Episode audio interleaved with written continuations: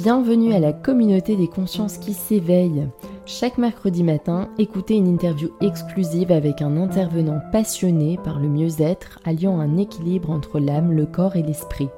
Des personnes en quête de sens porteront leur voix au micro du podcast pour vous apporter une meilleure connaissance de vous-même, des autres et de l'environnement. Il y aura aussi bien des thérapeutes que des médecins, des auteurs, mais pas que, puisqu'il y aura aussi des artistes, des réalisateurs, des journalistes et des porteurs de projets sens.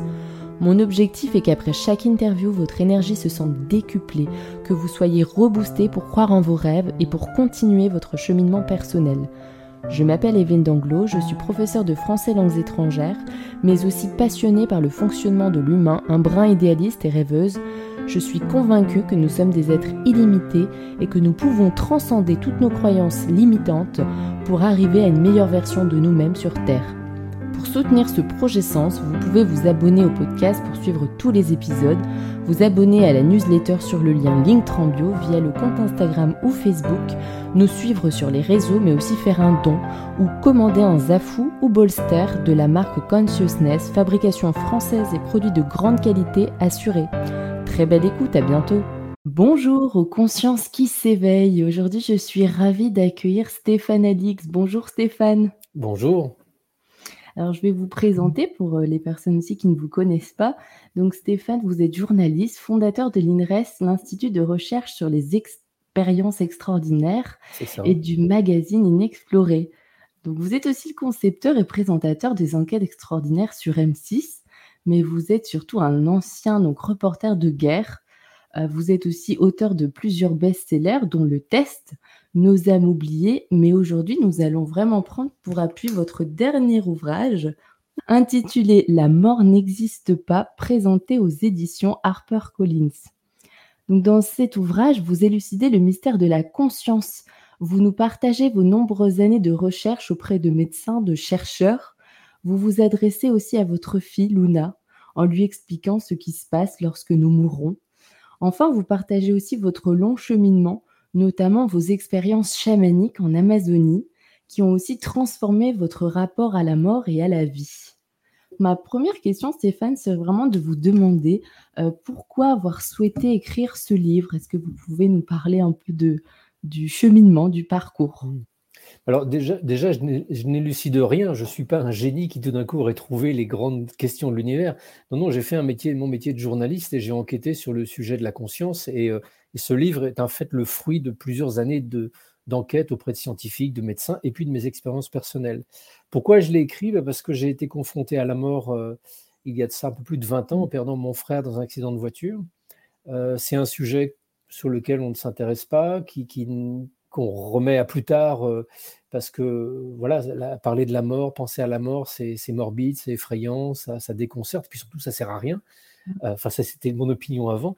Et, et, puis voilà, mon frère meurt devant mes yeux dans un accident de voiture et, et, ce décès, euh, bah évidemment, réveille un milliard de questions, des questions d'ordre plus existentiel en fait. Mais en tant que journaliste à l'époque, je je m'imaginais même pas une seule seconde qu'il soit possible de travailler sur la question de la vie après la mort, parce que je considérais que c'était du domaine du religieux, que c'était du domaine des croyances et qu'il n'y avait absolument pas de, matière pour, pour, travailler scientifiquement dessus.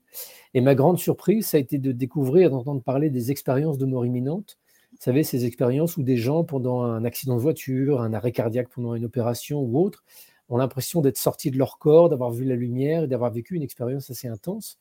Et en fait, j'ai, comme mon frère est mort accident de voiture, je me suis dit, est-ce que si on l'avait pu le ranimer, s'il n'était pas mort sur place, est-ce qu'il nous aurait raconté être sorti de son corps, avoir vu euh, la scène du dessus? Sous-entendu, est-ce que cette expérience, c'est ce qui se passe au moment de la mort vraiment? Ou est-ce que c'est juste une hallucination, juste un délire, un rêve euh, d'un cerveau qui est en train de souffrir au, moment de la mort? Donc en fait, ça a été le, le début de mon enquête, le début de mon travail journalistique. Et plus de 15 ans après, dans ce livre, La mort n'existe pas, je fais vraiment l'inventaire méthodique de, de toutes ces expériences et toutes les recherches qui ont été conduites autour de ces expériences. Donc, je parle d'expérience de mort imminente, expérience de contact avec des défunts, expérience de sensation de, présence au moment de la fin de vie. Enfin, il y a quantité de choses qui se passent autour de nous auxquelles on ne prête pas attention ou qu'on classe un peu rapidement euh, et un peu avec dédain comme euh, ou du surnaturel ou du pas vraiment important. Mais quand on va voir les scientifiques qui travaillent dessus, euh, on s'aperçoit que non seulement ces phénomènes sont réels, mais que leur euh, accumulation devient une sorte de preuve irréfutable que la conscience survit à la mort du corps. Donc ça vaut le coup de faire une enquête là-dessus quand même, non? Oui, complètement. C'est passionnant, surtout. Euh, justement, je voulais vous poser une question aussi donc surtout, vous citez Ramdas, qui était professeur de psychologie à l'université, en disant cela: «Le moment de la mort n'est autre que le voile, donc qui sépare la personne organisant de l'au-delà». Alors est-ce que vous pouvez nous en dire plus aussi, bah, sur, toutes les expériences, comment est-ce que vous pourriez, définir peut-être ce moment de la mort? Bah, ça, c'est oui, cet enseignant spirituel le dit, mais mais tout le monde le dit, tout le monde le dit et c'est ça qui est troublant, c'est que quand vous allez demander à des Tibétains ce qui se passe au moment de la mort, quand vous allez demander à des chamans ce qui se passe au moment de la mort, donc dans des cultures diamétralement différentes, et quand vous allez demander aussi à des, à des psychiatres qui accompagnent des personnes en fin de vie, à des chercheurs qui ont étudié les expériences de mort imminente et qui ont recueilli des témoignages, quand vous essayez de faire une, de trouver s'il y a un point commun en fait entre toutes ces traditions spirituelles et ces expériences qui arrivent autour de nous, il y en a un, et, ça remonte, euh, même Platon en parlait. Euh, il y, a, 2000 ans de ça en parlant d'un voile qui nous empêche de percevoir la réelle réalité. Euh, comme si nous vivions, nous, euh, là maintenant, alors que nous sommes en état d'éveil, euh, comme si nous vivions en fait dans un rêve, un rêve qui voile une grande partie de la réalité. Et ce qui se passe au moment de la mort, c'est que pour différentes raisons et des raisons neurologiques qu'on connaît, hein, la, la, mise en arrêt en fait des fonctions inhibitrices de notre cerveau, c'est comme si tout d'un coup ce voile se déchirait et qu'on accède à, plus de réalité. Alors c'est difficile à concevoir parce qu'on a l'impression, là, vous, moi, d'être dans le réel et qu'il n'y a pas d'autre réel. Mais en fait, euh, toutes ces expériences semblent indiquer que pour autant que cette, ce réel dans lequel nous vivons a l'air d'être vraiment réel, bah, quand vous avez une expérience de mort imminente, quand vous sortez de votre corps ou quand vous mourrez, tout d'un coup, ce que vous percevez autour de vous s'amplifie d'une façon absolument colossale et vous avez vraiment l'impression de vous réveiller. Euh, ça ressemble un peu au film Matrix, mm. mais c'est à se demander si les scénaristes de ce, de ce film extraordinaire ne sont pas allés en fait piocher dans les expériences réelles de gens vivant justement ces éveils et ces, expériences d'état modifié de conscience. Mm. Alors, il y a aussi, euh, vous citez aussi cette peur, hein, euh, vous expliquez qu'on a tous en fait, euh, intrinsèquement cette peur de ne plus exister. Vous l'avez d'ailleurs vous-même expérimenté. Est-ce que vous pouvez, nous en parler? C'est un mécanisme déjà tout à fait normal et évident en fait. à partir du moment de notre conception, nous sommes des mammifères, nous sommes des êtres vivants qui sommes qui avons été conçus euh, et, que l'évolution a, amélioré au fil des, millénaires pour faire de nous des êtres qui peuvent survivre dans un monde, euh, pas tellement celui que l'on voit aujourd'hui euh, par la fenêtre, mais celui des mammifères Homo sapiens. Donc un monde qui, dans une immense majorité de, son, temps d'existence, a été dangereux et, inquiétant. Donc notre cerveau, dont on dispose aujourd'hui, est encore le cerveau de l'Homo sapiens d'il y a 50 000 ans, 60 000 ans, qui vivait entouré de dangers innommables. Donc notre cerveau, c'est un outil adaptatif qui fait de nous des personnes qui sont capables de survivre dans cet environnement.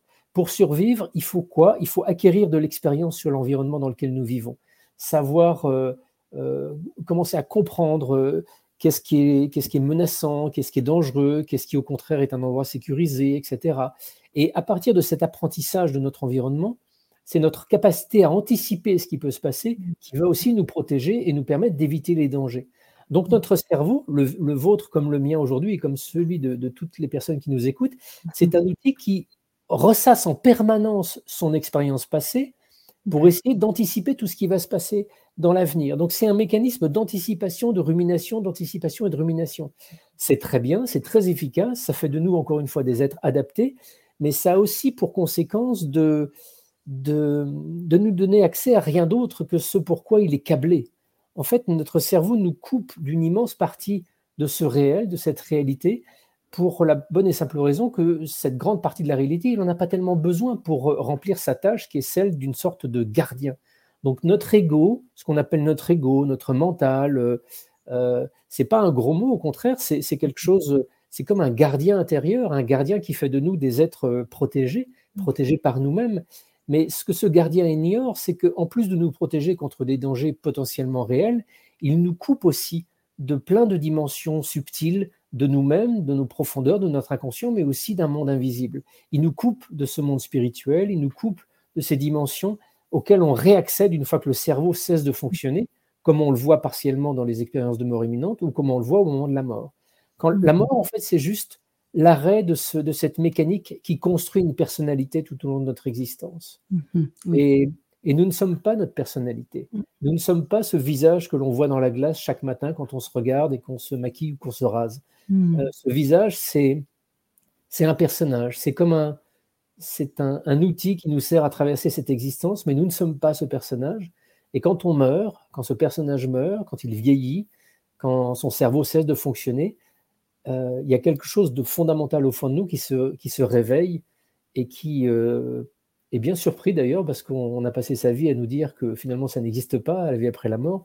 Donc on est bien ébaudi de découvrir que si, ça existe en fait. Merci pour ces explications. Euh, donc, vous citez que, alors c'est un peu plus technique, mais euh, il nous reste un peu de temps, donc euh, ça me tenait à cœur de vous poser cette question aussi. Donc, vous citez la conscience semble s'affranchir de l'activité du cerveau, donc pour révéler sa dimension non locale, si je comprends bien pour se connecter à d'autres réalités, donc il faudrait réduire notre activité du réseau mode par défaut pour laisser émerger une autre forme de conscience. C'est bien ça? Bah en fait, oui, je, ce que je viens d'expliquer, là, je rentre effectivement dans le, livre de façon beaucoup plus précise sur euh, les mécanismes en œuvre dans le cerveau, parce que ce que je raconte, c'est pas euh, ma vue de l'esprit, c'est vraiment basé sur des recherches, notamment en neurosciences, qui montrent la façon dont, dont cette personnalité, ce sentiment d'ego et d'individualité est soutenu par une activité cérébrale. Mmh. Et ce qui est curieux, c'est que euh, effectivement la prise de substances psychédéliques comme celles qu'ingèrent les chamans en Amazonie, qui en ingérant ces substances disent aller dans le monde des morts, euh, c'est une substance dont on voit que sur le cerveau, elle provoque précisément l'extinction ou, à tout le moins une baisse d'activité très sensible dans ce réseau du mode par défaut qui est le mhm. réseau cérébral qui sous-tend notre sentiment d'ego, notre personnalité. Donc c'est mhm. assez curieux de s'apercevoir que ces, euh, ces chamans qui n'ont jamais fait de neurosciences et n'ont pas un seul IRM et sont, ont acquis cette connaissance euh, de manière subtile et intuitive, disent que en ingérant une plante, ils vont aller dans un monde des morts, dans un monde des esprits, alors que quand les scientifiques mesurent l'effet de cette plante sur le cerveau, on s'aperçoit que ça fait baisser une activité du cerveau qui inhibe en fait notre véritable conscience. Et ce qui est aussi frappant, c'est que les expériences de mort imminente, c'est exactement ça aussi. Voilà des gens qui, euh, pour une majorité des témoignages qui nous sont rapportés, ont vécu une expérience d'expansion de conscience à un moment où ils sont euh, soit dans le coma, soit euh, en, moment de, défibrillation ventriculaire très, très dangereuse, qui, fait baisser l'activité cérébrale à, quasiment zéro, soit carrément en arrêt cardiaque. Voilà des gens dont le cerveau fonctionne moins bien, voire plus du tout, qui, à l'inverse d'être inconscients selon tout ce que nos modèles voudraient nous laisser croire, ont un, moment d'expansion de conscience. Et ce qui, est, frappant et ce qui est vraiment intéressant, euh, c'est que ce moment d'expansion de conscience, c'est pas juste un rêve, c'est pas mm. juste euh, une belle histoire un peu impressionnante que, que l'on se raconterait, qui pourrait, somme toute, malgré tout, être réduite par, euh, par le fait qu'il s'agit simplement d'une activité cérébrale. Mm-hmm. Dans ce moment d'expansion de conscience, les gens qui le traversent ont des perceptions, des perceptions qui peuvent être avérées par la suite. Euh, un témoin, par exemple, rencontre sa sœur qui lui dit qu'elle vient de mourir et que lui, c'est pas encore son heure. Et quand cette personne est ranimée, elle apprend que sa sœur est morte pendant que lui-même était en arrêt cardiaque, chose qu'il ne savait pas avant de partir. Ou alors, une personne sur un bloc opératoire euh, vit une sortie, une expérience de sortie hors du corps, mhm. et il se promène dans l'hôpital et il observe des détails et des choses qu'il va pouvoir rapporter par la suite à son médecin qu'il n'avait aucun moyen de, percevoir parce que c'est quelque chose qui se passe dans un bloc opératoire distant ou à côté. Des témoignages comme ça, il en existe des centaines, voire des milliers. J'en ai vérifié beaucoup euh, avec les témoins eux-mêmes et avec les équipes soignantes. Euh, et ils attestent que dans ces périodes de crise où le cerveau est en grande souffrance, plutôt que de devenir inconscient, on accède à une conscience qui n'est plus prisonnière du temps et de l'espace. C'est comme si elle pouvait se promener à n'importe quel endroit de l'espace et même dans le temps, c'est-à-dire dans le passé ou dans le futur. Et C'est ça qui est de la réalité de ce que j'appelle la conscience fondamentale, c'est-à-dire quelque chose qui nous constitue, qui est, euh, euh, qui est peut-être la part la plus essentielle de nous-mêmes. Hum, hum. Moi, j'avais une question aussi euh, personnelle. Stéphane, après toutes ces expériences, bon, bien sûr, il y a eu aussi toutes ces années d'expérience en Amazonie avec les chamans, enfin, il y, a eu, il y a eu plein de choses. Qu'est-ce que l'éveil? Comment est-ce que vous pourriez le définir? Mmh. il, y a, plein de définitions différentes de, mmh de, ce mot-là. mais pour moi, ça, ça, caractérise le moment où justement ce, les, croyances et les certitudes que l'on a construites durant notre existence pour, euh, en pensant comprendre la réalité dans laquelle on vit, tout ça s'effondre. Et, on comprend que euh, tout est une, forme d'illusion. Euh, je ne sais pas si c'est très clair ce que je veux dire, mais c'est un peu le moment où on, où on est capable de se rendre compte que justement ce visage que l'on regarde dans la glace le matin, c'est pas nous. Alors, euh, mentalement, euh, parce qu'on a lu beaucoup de livres spirituels, parce qu'on a lu éventuellement mon livre, parce qu'on comprend que justement notre conscience ne se réduit pas à notre corps et à notre personnalité, on peut comprendre intellectuellement cette, réalité, mais quand on se voit dans la glace, on voit son visage et il n'y a, pas, a pas photo, c'est nous. on ne peut pas mmh. sortir de cette, de cette évidence que c'est nous. Et peut-être que l'éveil, c'est un moment se retrouver devant la glace et s'observer comme quelqu'un d'extérieur s'observer sans avoir plus d'identification euh, avec ce, visage que l'on voit dans la glace. Euh, ou mmh. et, avoir la capacité de revenir, parce que c'est quand même pratique de quand même revenir euh, dans cette perception pour pouvoir vivre au quotidien. Mais avoir la capacité de faire l'expérience de cette dissociation, c'est peut-être le début de l'éveil. Mais pour, pour m'intéresser beaucoup aux traditions spirituelles de, du monde et, et, notamment de l'Inde, je pense que l'éveil, c'est pas un moment, c'est un, c'est une progression constante vers euh, une plus grande clarification de, nos illusions, de notre confusion, et que c'est un mécanisme et un processus sans fin. Mhm. Merci euh, d'avoir répondu à ma question. J'avais aussi... Euh, alors, j'ai relevé quelque chose qui me semblait vraiment essentiel de le partager aussi auprès des auditeurs et des auditrices qui nous écoutent alors ma question serait: pourquoi est-il si important d'entamer un travail psychologique et spirituel? Donc les deux indépendamment, hein, bien sûr, l'un de l'autre. Pourquoi mmh. c'est si nécessaire et si important? Bah, ça, je m'en suis aperçu, en fait, en cheminant moi-même. C'est-à-dire que, moi, je me suis intéressé à la question de la mort suite à la mort de mon frère. j'ai assisté à l'accident, ça a été un moment traumatique pour moi. Mais comme je suis un homme, je me suis dit, je vais gérer ça moi-même, je n'ai pas besoin d'aller voir un psy, je suis costaud, je gère, je gère. Et, euh, parallèlement à cette euh, posture de, euh, un, peu, un peu de déni, j'ai entamé ma recherche, mon travail d'abord scientifique et, journalistique autour de la question de la conscience, et puis progressivement de plus en plus spirituel à mesure que je découvrais cette réalité spirituelle. Donc j'avais à la fois un cheminement qui m'amenait assez loin dans le constat que nous sommes des êtres spirituels et que la spiritualité est vraiment pour moi le, fondement de notre réalité. Et à, côté de ça, j'avais une blessure psychologique qui était due à la mort de mon frère, dont je n'avais jamais pris soin.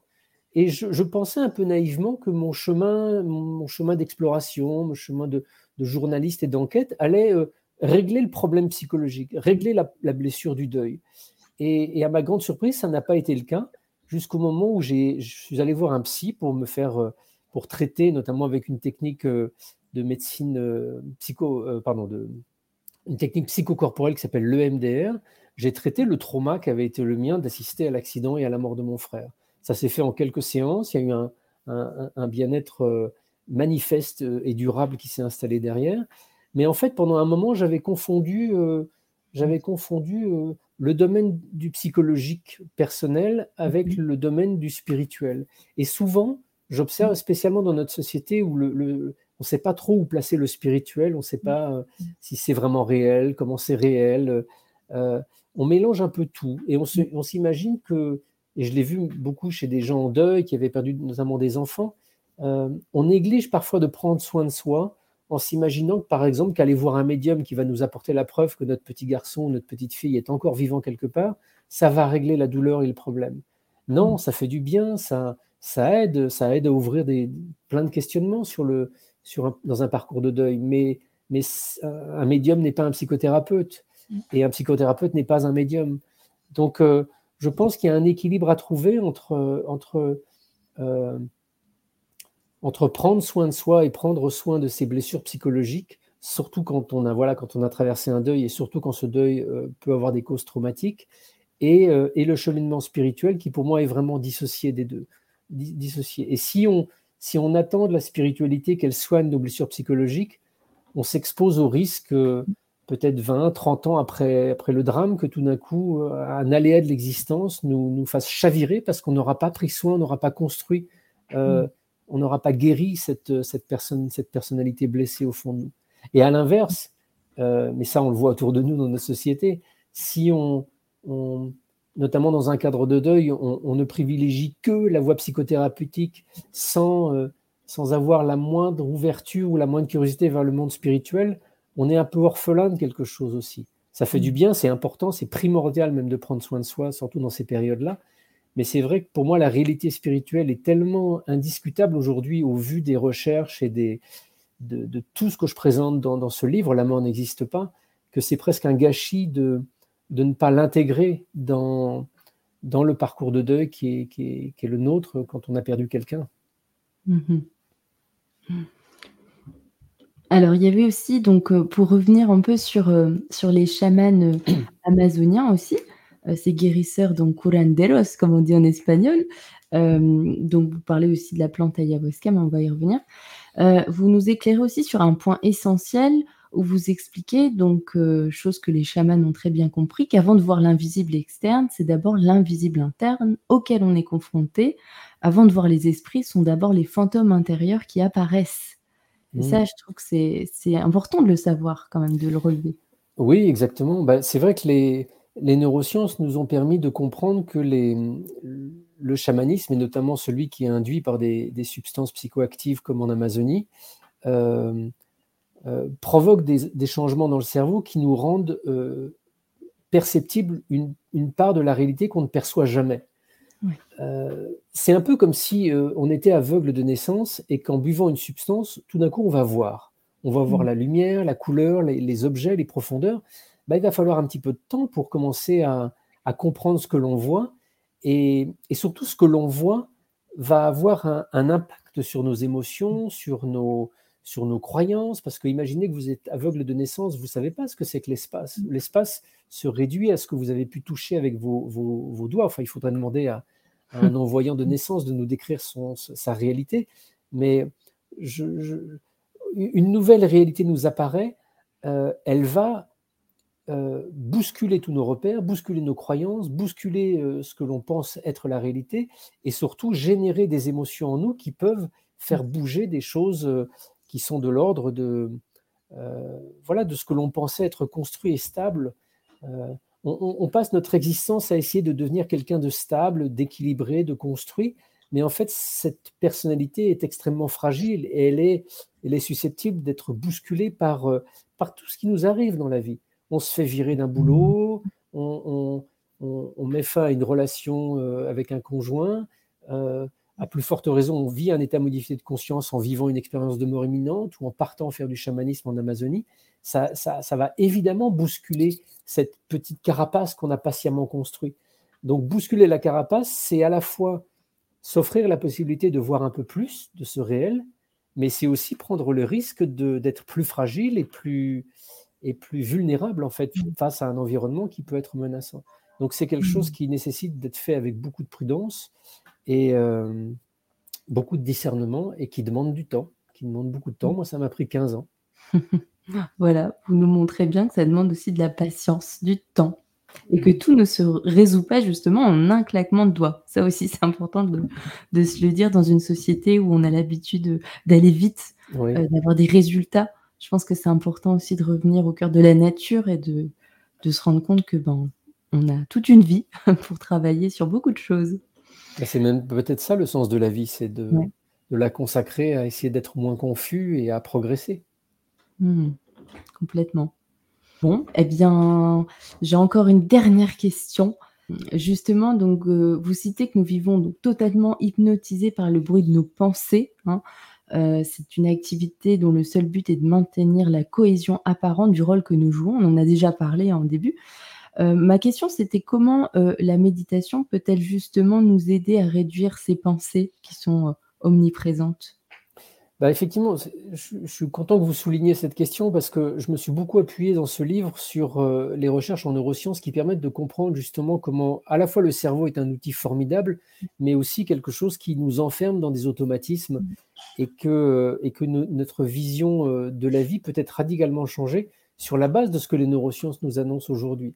Et ce qui est intéressant, parce qu'on évoquait le chamanisme et les psychédéliques, mhm. qui bousculent voilà, notre carapace et qui bousculent notre activité cérébrale pour tout d'un coup nous permettre de voir des choses différentes, de voir peut-être une profondeur plus, plus intense de notre réalité et de notre être, bah, la méditation, ça fait la même chose.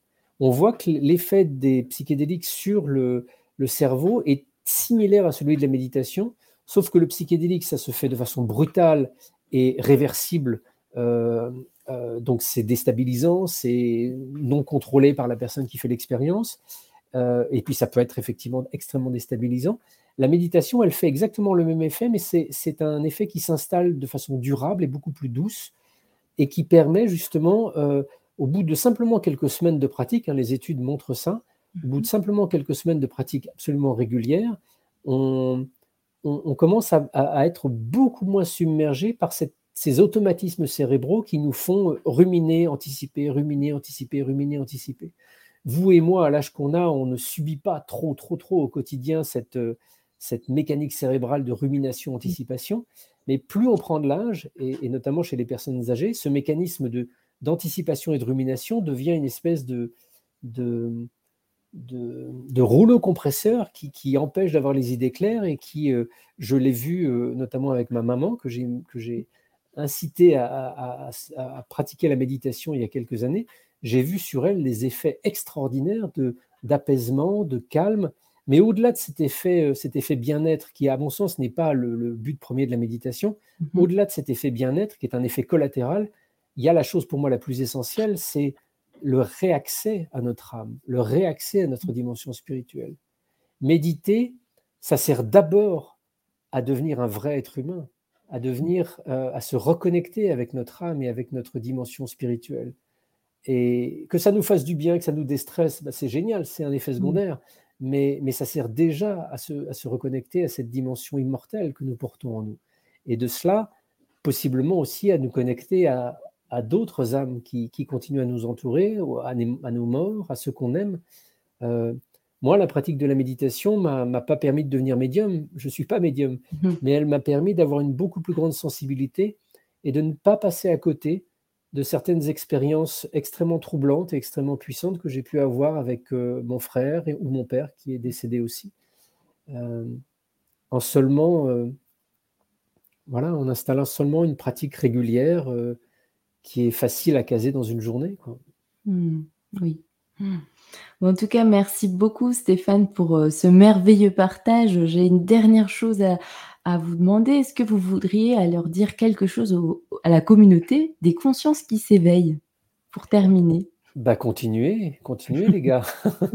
c'est peut-être ça la chose la plus importante à faire euh, dans cette existence. Et, et souvent, euh, dans notre monde, on, a l'impression de dissocier euh, le réel dans lequel il faudrait bosser, être raisonnable, penser à être euh, à son salaire aux courses du soir, etc. Et puis l'éveil qu'on réserverait à un moment où enfin on aurait le temps. Mais non, je pense que chaque seconde de notre existence est une opportunité d'éveil. Et chaque seconde de notre existence est un moment qui va nous confronter à, parfois même à des difficultés ou des choses compliquées ou à l'inattendu. Et c'est précisément dans l'inattendu, dans l'inconfortable, qu'on a une plus grande capacité à rencontrer euh, ce qui va bloquer notre éveil et ce qui va être en résistance. Mhm. Euh, donc la vie entière, chaque seconde de notre vie, le boulot, le métro, le, le, les aléas de la vie sont à chaque mhm. fois des terrains d'entraînement pour l'éveil. Donc euh, l'éveil ne se, ne se, découvre pas en fuyant le monde, mais au contraire en y plongeant avec, mhm.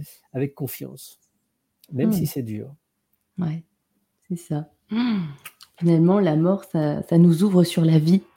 C'est ça Bah, qui est beau. c ça serait ça serait mieux de s'ouvrir sur la vie avant de mourir. Oui, c'est sûr. Très bien. Eh bien, merci, heu, merci beaucoup Stéphane. C'était un vrai beaucoup. plaisir et merci aussi aux auditeurs et aux auditrices. N'hésitez pas à commenter, à partager cet épisode et nous partager vos ressentis. Heu, je vous souhaite à tous de passer une très bonne journée. Au revoir. Au revoir.